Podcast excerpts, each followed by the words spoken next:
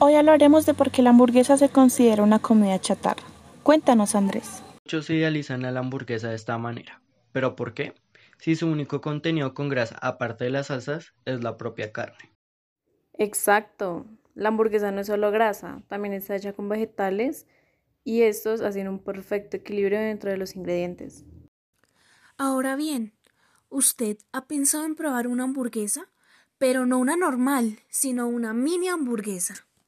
Más del 80% saludable, perfecta para reuniones familiares, fiestas, la lonchera de tu hijo o simplemente para disfrutar un delicioso snack. Síguenos, snacks-burgers.